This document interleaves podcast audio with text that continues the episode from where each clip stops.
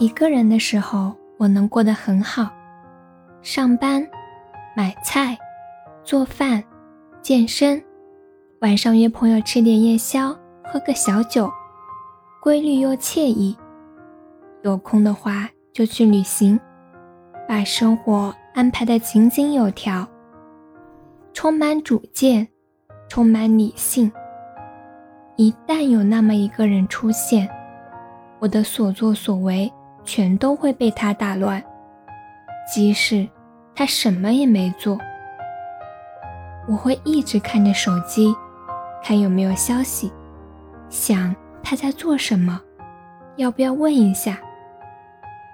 如果他有事没有联系我，那么这一段时间我会失魂落魄，时间再长一点，我甚至能哭出来。看到好吃的东西，会想要不要给他带；看到有趣的东西，就会发给他。会耗费大量的精力送他礼物。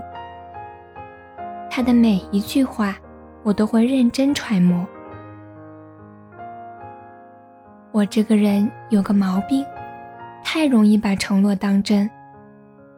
哪怕只是他的随口一提，带我去哪里？我就真的会提上日程，认真计划。可是我等来的全是失望。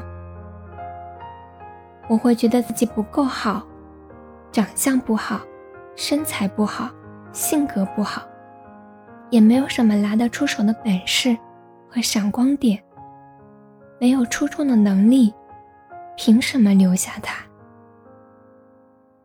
我说每一句话，做每一件事。都会在想，他喜不喜欢我这个样子，把自己爱到尘埃里，变得不像自己。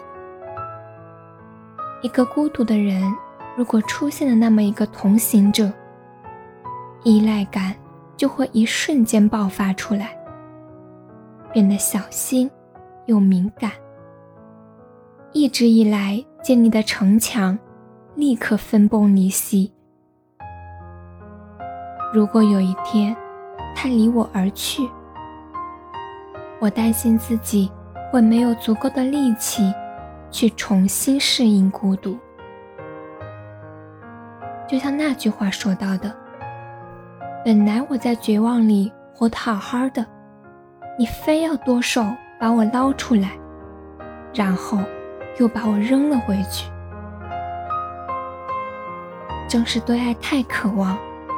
才不敢去获得，比起患得患失的去依赖另一个人，比起承受那个人给了我一切，然后又把他们都带走，我更习惯于自己一个人去适应生命中的各种苦难，不能克服的软肋就隐藏起来。